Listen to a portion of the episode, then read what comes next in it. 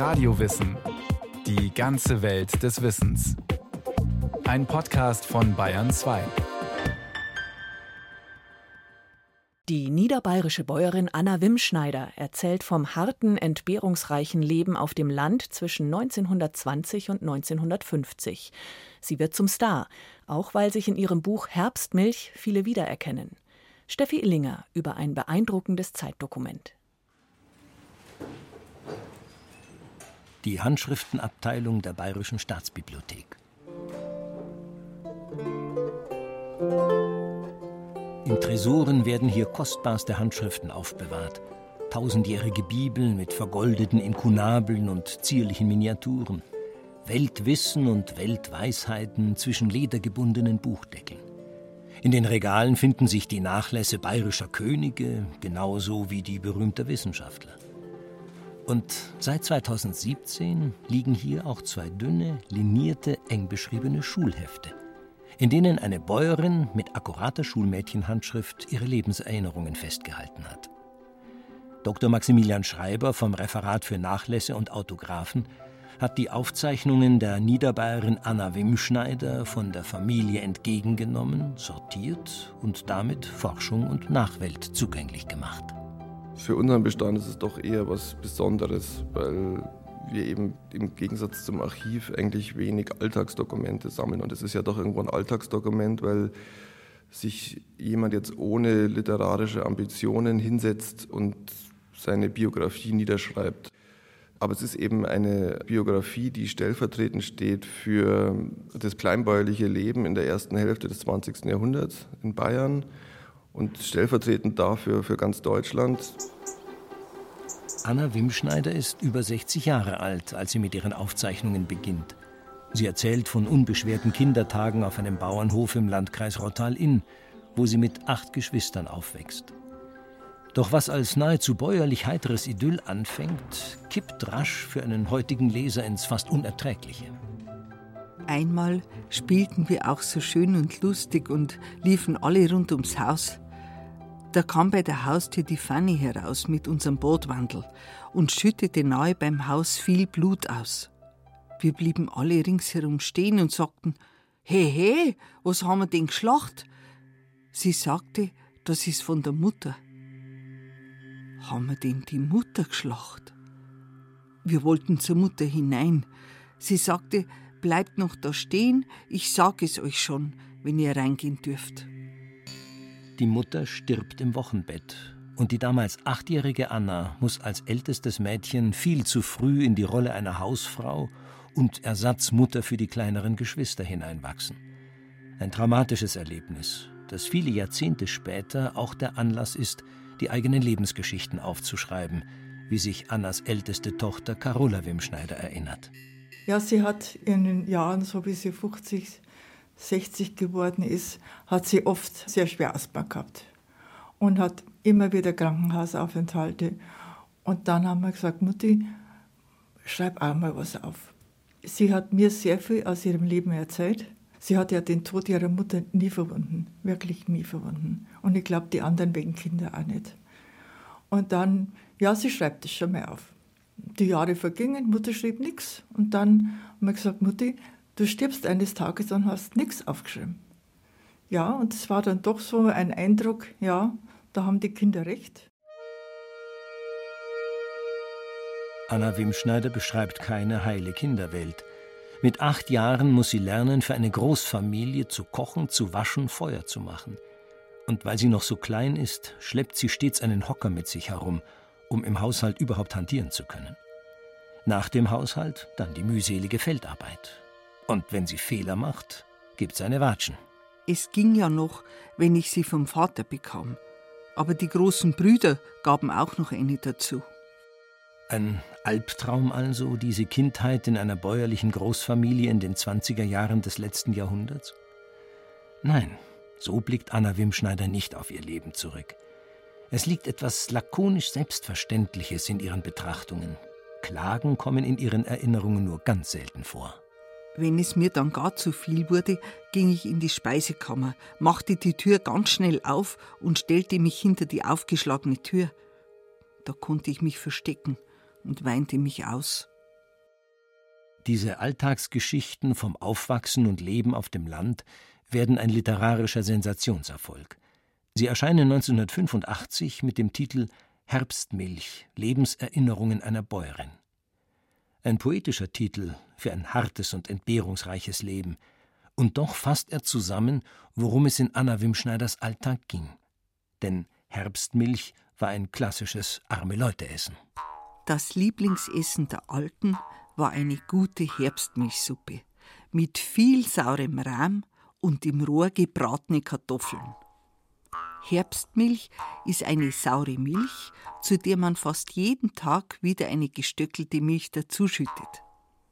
Dann rührt man um, nimmt einen Liter heraus, verquirlt sie mit etwas Mehl in einem Liter kochendem Wasser und rührt sie dann mit saurem Rahm an. Anna Wimschneider hatte nicht damit gerechnet, dass ihre handschriftlichen Aufzeichnungen einmal von so vielen Menschen gelesen würden. Plötzlich war die kleine Frau mit der geblümten Kittelschürze und den streng zurückgekämmten, dünnen grauen Haaren ein Star. Eine damals 66-jährige niederbayerische Bäuerin im Scheinwerferlicht der Fernsehöffentlichkeit. Diese einfache Frau soll ein so erfolgreiches Buch geschrieben haben, staunte die deutsche Medienwelt. Natürlich verdankte sich der Erfolg auch einem ordnenden Lektorat. Das war nicht zur Publikation gedacht, das Manuskript. Und das merkt man dem Manuskript auch an. Es fehlt eben da auch so ein bisschen, also die Chronologie fehlt. Also sie hat echt einfach ihre Erinnerungen, wie sie ihr gerade gekommen sind, niedergeschrieben.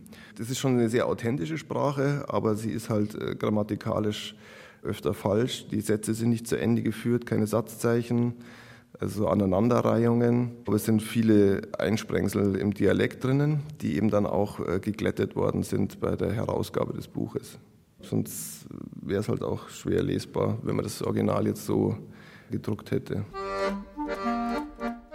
Es sind Erinnerungen an ein kleinbäuerliches Leben, sprunghaft, wahllos aneinandergefügt, aber auch geprägt von einer Geradlinigkeit, der alles Bigotte, Scheinheilige fehlt. Durch Zufall gelangte das Manuskript an einen Arzt, der es wiederum an eine Patientin weitergab, die Lektorin beim Pieper Verlag war. Die Verleger haben sofort Interesse, reisen sogar persönlich nach Niederbayern. Doch sie müssen einige Jahre mit den Wimschneiders verhandeln, bis sie deren Bedenken zerstreut haben. Sie müsste sich ja schon mal. Da müsste sie sich so schämen. Ich bin ja gerade fünfeinhalb Jahre in die Schule gegangen. Und wenn ich das aufgeschrieben habe, über die Pfarrer, und über Kirche. Und wir umgewöhnt haben. Na, nie. Ja, hin und her. Dann hat Vater gesagt, ja, wie viel haben Sie denn gedacht, dass Sie drucken? Ja, und Herr Pieper dann, ja, 5000. 3000 hätten Sie Ihre Umkosten und 2000 wäre dann der Gewinn. Naja, dann hat Vater gesagt, geh Mutti, lass doch drucken, das liest doch da herunter eh keiner. Ja, da hast du eigentlich recht, wer soll denn das schon lesen? Doch Anna Wimschneiders Buch wurde nicht nur gelesen, es wurde ein Bestseller. Kurz darauf, im Jahr 1989, folgte dann die Verfilmung durch Josef Filsmeier, die endgültig dafür sorgte, dass Herbstmilch und seine Verfasserin zum Medienereignis wurden. Über zwei Millionen Kinobesucher nahmen an Annas Schicksal Anteil. Es ist vor allem eine Filmszene, die sich ins kollektive Bewusstsein eingeprägt hat. Die Film Anna, gespielt von Dana Wavrova, bestellt hochschwanger das Feld. Ihr helfen keine landwirtschaftlichen Maschinen. Ganz allein pflügt sie mit zwei Ochsen den Acker um. Plötzlich verliert sie die Kontrolle über das Gespann. Die Ochsen schleifen sie hinter sich her, zerren sie über den holprigen Boden. Die Riemen des Zaumzeugs schneiden in ihre Hände. Ein dramatisch verdichteter Tiefpunkt im Leben einer auf sich allein gestellten jungen Bäuerin, deren Mann weit weg an irgendeiner Front im Zweiten Weltkrieg steht. Er spiegelt die Erfahrung von Millionen Frauen wider. Ja, natürlich, wie im Ersten Weltkrieg, so auch im Zweiten, mussten die Frauen natürlich dann Tätigkeiten übernehmen, die typisch männlich konnotiert waren. Also das beschreibt sie auch, diesen Wandel des Rollenbilds. Zunächst beschreibt sie eben, was sie auch als Kind und dann als Jugendliche für typische Hausarbeiten zu erledigen hatte, nähen, putzen, waschen. Und das verändert sich aber dann eben mit Beginn des Zweiten Weltkriegs, als die Männer eben alle eingezogen werden. Da beschreibt sie dann, wie sie eben mit den Ochsen pflügt, äh, hochschwanger, wie sie die Ernte einholt, das Getreide, wie das Heu aufgeladen wird. das waren eben typisch körperlich schwere männliche Tätigkeiten. Und damit wird eigentlich auch dieser bäuerliche, patriarchalische Kosmos aufgebrochen, weil die Frauen eben typisch männliche Tätigkeiten übernehmen. Anna hatte ihren Albert noch vor dem Krieg auf einer Hochzeit kennengelernt. Ihr gefällt der zukünftige Bauer. Freimütig beschreibt sie die ersten zarten vorehelichen Anbandeleien und wie sie ihren Albert am Vater vorbei in ihre Schlafkammer schmuggelt. Meine Mutter hat nie über Sex gesprochen. Und da hat sie ganz ehrlich hingeschrieben, wie sie mit Vater das erste Mal ins Bett gegangen ist, wie er bei ihr schlafen dürfte und dass das ein Erlebnis war. Wir, Mutti, ja, Mutti, schau einer an. Dann hat sie gelacht, so geblinzelt und das war's dann, ja, ja. Anna Wimschneiders Ton ist stets unsentimental, ohne Groll oder Wehleidigkeit. Nüchtern beschreibt sie die Liebe zu ihrem Albert, den sie bereits elf Tage nach der Hochzeit an den Krieg verliert. Sie selbst bleibt zurück auf dem Hof ihres Mannes, allein mit der Schwiegermutter, zwei pflegebedürftigen Onkeln und einer altersschwachen Tante, um die sich selbstverständlich Anna alleine kümmern muss. Um zwei Uhr in der Früh musste ich aufstehen, um zusammen mit der Magd mit der Sense Gras zum Heu zu mähen. Um sechs Uhr war die Stallarbeit dran, dann das Futter einbringen für das Vieh, im Haus alles herrichten und wieder hinaus auf die Wiese. Ich musste nur laufen. Zudem ist das arme Bauernmädchen nicht nach dem Geschmack der Schwiegermutter. Diese schikaniert Anna, besonders als sich herausstellt, dass Anna schwanger ist mit Tochter Carola. Und später leidet die junge Mutter darunter, dass sie ihr Kleinkind an einem Tischbein festbinden muss, weil es die Alten nicht betreuen können oder wollen und Anna selbst Haus und Hof versieht. Später hatte man dann Laufstall. Darum war das für mich auch kein so, bin nicht äh, traumatisiert, weil ich am Tischbein angebunden bin. Na, es war einfach ganz logisch. Und der Kälberstrick, der war halt nicht länger. Jetzt war das dann so, dass ich da an dem Tischbein angebunden war. Was mich geärgert hat und was ich auch nie vergessen habe, wenn ich da rausgekrochen bin und aufstehen wollte, dann habe ich mich immer an der Tischplatte angestoßen. Und dann habe ich meistens geweint.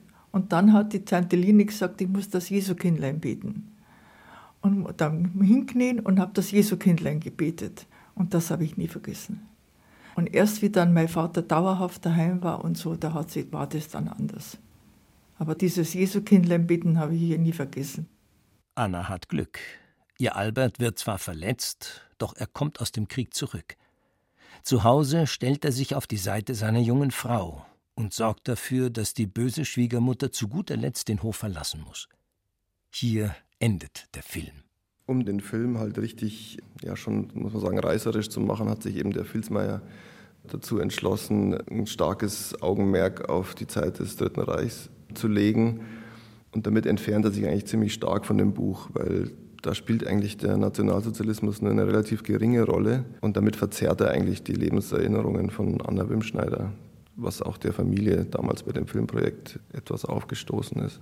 Also es ging echt darum, den Alltag abzuwickeln. Ich glaube, das Ideologische war vielleicht in den ersten Jahren des Nationalsozialismus ein Thema, aber während des Krieges ging es wirklich darum zu überleben und den bäuerlichen Alltag zu gestalten und irgendwie über die Runden zu kommen. Ohne Männer. Doch auch nach dem Krieg bleibt Annas Leben eine Plackerei. Gemeinsam mit Albert zieht sie ihre drei Töchter groß.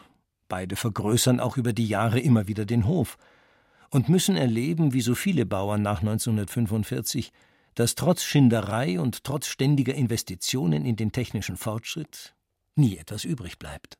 Wir hatten jetzt viele Schulden und mussten jährlich zwei Raten bezahlen. Erst haben wir aus unseren Erlösen die Raten bezahlt, dann Futter und Düngemittel gekauft, damit der Ertrag immer höher wurde. Waren die Schulden bezahlt, wurden schon wieder neue gemacht, und die steigenden Preise machten das fast wieder wett, was wir neu erspart hatten. 1971 geben die Bauersleute Wimschneider die Landwirtschaft auf. Zuvor schon waren die Töchter in die Stadt gezogen. Albert sucht sich eine Arbeit in einem Handwerksbetrieb. Anna behält ihren Garten. Die harte Arbeit hat Spuren hinterlassen. Asthmaanfälle, Herzrhythmusstörungen und häufige Krankenhausaufenthalte begleiten Anna, als sie zu schreiben beginnt. Mit dem Erfolg ihres Buches beginnt ein zweites Leben für Anna Wimschneider und Albert, wie ein Blick in den Nachlass zeigt. In der Bayerischen Staatsbibliothek ist vor allem dieses zweite Leben dokumentiert, ordentlich sortiert in 13 Kisten. Eine graue Kiste für das handgeschriebene Manuskript sowie das von Albert abgetippte Typoskript. Eine Kiste für die Familienfotografien, eine weitere mit privaten Dokumenten und Zeugnissen.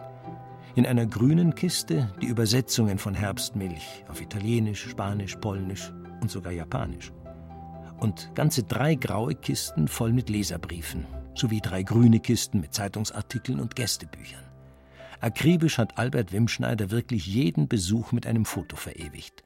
Daneben ein paar Zeilen der Gäste, teils von weit her angereist, darunter viele Journalisten. 2. Juli 1988. Mit herzlichem Dank für Speis und Trank. Ganz frische, knusprige Apfelkücherl. Helga Lub und Brigitte. Oder am 3. Januar 1989. Oft fühlt man sich als Eindringling mit viel Gerät und Lärm, als Fernsehteam, als Fotograf. Doch hier nimmt Wärme die Scheu weg. Man spürt den Spaß, den die Publicity den Wim Schneiders macht, immer noch und hoffentlich noch lange. Jörg Geißler, Fotograf, Frankfurt, Echo der Frau. Oder am 15. Februar 1989. Es ist für mich eine große Freude, bei Ihnen gewesen sein zu dürfen und vor allem von der Kochkunst von Frau Wimschneider eine köstliche Probe gehabt zu haben. Eine große brasilianische Umarmung von Mary Desilia. Sie hat sich sehr, sehr gefreut über die Resonanz. Sie hat sich am allermeisten gefreut über die Anerkennung. Sie hat doch darunter gelitten, dass sie im Leben so wenig anerkannt worden ist. Und die Anerkennung, dass sie was geleistet hat im Leben, oder dass sie als Person anerkannt wurde. Das hat sie da erfahren durch die Besucher und sie hat sich über jeden gefreut und hat da bewirtet und da war sie schon stolz auf sich, ja. Schon ihr Manuskript beschließt sie nicht einfach mit einem Ende gut, alles gut. Blättert man weiter in dem dünnen linierten Schulheft, steht da immer wieder ihre Unterschrift, in ihrer akkuraten Schulmädchenhandschrift, mal größer, mal kleiner, in Sütterlin oder Druckbuchstaben. Es sieht so aus, als habe sie geübt, Fanpostkarten zu unterschreiben, sich selbst zu vergewissern, dass sie überhaupt schreiben kann. Ihr Buch erlebt 57 Auflagen. Über zwei Millionen Exemplare werden verkauft. Es ist einer der erfolgreichsten autobiografischen Texte in deutscher Sprache überhaupt, wovon zahllose Leserbriefe zeugen. Mit dem Erfolg kamen nicht nur die Journalisten. Neben den Artikeln heftete Albert auch ganzseitige Zeitungsanzeigen ab, seine Anna als Werbeikone. Auch darauf war Albert stolz. Anna Wimschneider. Wie die Kamille uns hilft, hat schon die Großmutter gewusst. Zählo Kamillenblüten. Oder in der Kurzeitung Bad Füssing. Anna Wimschneider. Jetzt zur Kur ins Johannesbad. Und auch der Verlag ließ es sich nicht nehmen, mit ihrem Namen und unter dem Titel ich bin halt eine vom alten Schlag, ein zweites Buch mit Lebens- und Bauernweisheiten nachzulegen. Nur ihre unmittelbare Umgebung, Freunde, Verwandte, die Nachbarschaft, reagierte reserviert. Gab viel Neid. So, jetzt werden die sich einen Mercedes kaufen und jetzt geht es aber aufwärts. Und viele Bettelbriefe, sehr viele Bettelbriefe von ganz weit her. Meine Eltern haben anfangs auch Geld geschickt bis sich herausgestellt hat, das kommt nicht an. Und dann haben sie das eingestellt. Aber so ist es schon angefeindet worden, ja. Wie kosten du das schreiben, wie es uns gegangen hat? Die Geschwister haben sich hart getan am Anfang. Und da steht drin, dass wir so arm waren, ja.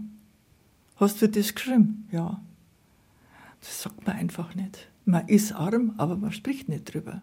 Aber auch etwas anderes fällt beim Sichten des Nachlasses auf. Die Wimschneiders mögen zwar arm gewesen sein, Gänzlich ungebildete, einfache Leute waren sie nicht. In einer grauen Kiste mit Alberts persönlichen Hinterlassenschaften finden sich auch seine Zeugnisse aus dem Gymnasium. Anna hatte zwar nur fünfeinhalb Jahre die Schule besucht, aber Albert sogar Latein gelernt. Dem Halbweisen hatte die katholische Kirche den Besuch einer höheren Schule ermöglicht, eine damals gängige Förderung in Hinblick auf den Priesternachwuchs. Doch Albert wollte nicht Priester werden und musste deshalb das Gymnasium vorzeitig verlassen. Er war sehr belesen, hat sehr viel gelesen, also wirklich gebildeter Mann gewesen, ja. Und dadurch, dass Vater viel gelesen hat, hat sich natürlich das schon auf meine Mutter abgefärbt, dass sie auch da, was er so gelesen hat. Und beide waren ja politisch interessiert und haben die Zeitung gründlich gelesen und den Landfunk gehört. Ja, ja. Im Buch zieht Anna Wimschneider ein eindeutiges Resümee ihres Lebens als Landwirtin. Der letzte veröffentlichte Satz lautet: Wenn ich noch einmal zur Welt käme, eine Bäuerin würde ich nicht mehr werden. Sie ist auch sehr angefeindet worden von Bäuerinnen, von Verbänden, die Bäuerinnen vertreten, dass sie das gesagt hat, sie möchte keine Bäuerin mehr werden. Und dann muss man aber die Frage stellen, wie viele sind denn heute noch Bäuerinnen? Sie hätte gerne einen Hofladen gehabt, die hätte ungemein gut verkauft. Und es hätte ihr Spaß gemacht, weil sie immer den Kontakt zum Menschen gesucht hat. Biobäuerin, das wäre schon ihr Leben gewesen, das hätte sie sich schon vorstellen können. Aber unter den Bedingungen, wo sie Bäuerin war, das wollte sie nicht mehr werden. Und auch das zeigt der Blick in den Nachlass. Die handschriftlichen Erinnerungen Anna Wimschneiders enden ganz anders und tatsächlich um einiges versöhnlicher. Sie hat über die Veröffentlichung hinaus weiter in ihr Schulheft geschrieben, staunend über ihren Erfolg in ihrer ganz eigenen Diktion. Vor einiger Zeit das erste Mal gelesen. Konnte sogar fast kaum durch die Mengen Leute kommen. Erst als mich die Leute erkannten, wurde mir Platz gemacht. Bei manchen Lesungen musste ich von mir 400 Mal meinen Namen schreiben. Es gefällt mir gut so. Man lernt viele Leute kennen. In meinen alten 70ern sage ich erst, dass das Leben auch schön sein kann, als in meinen früheren. Es ist schön, wenn man in den letzten Jahren ein schöneres Leben hat als umgekehrt und in jüngeren Jahren. Jeder Mensch erlebt gute und schlechte Zeiten. Als Deutschlands berühmteste Bäuerin am 1. Januar 1993 mit 73 Jahren stirbt, stößt auch das auf ein großes Medienecho. Eine bekannte Boulevardzeitung titelt unter einem doppelseitigen Foto der aufgebahrten Anna Wimschneider Endlich ausschlafen. Davon träumte sie ihr ganzes Leben. Das war Radio Wissen, ein Podcast von Bayern 2. Autorin Steffi Illinger.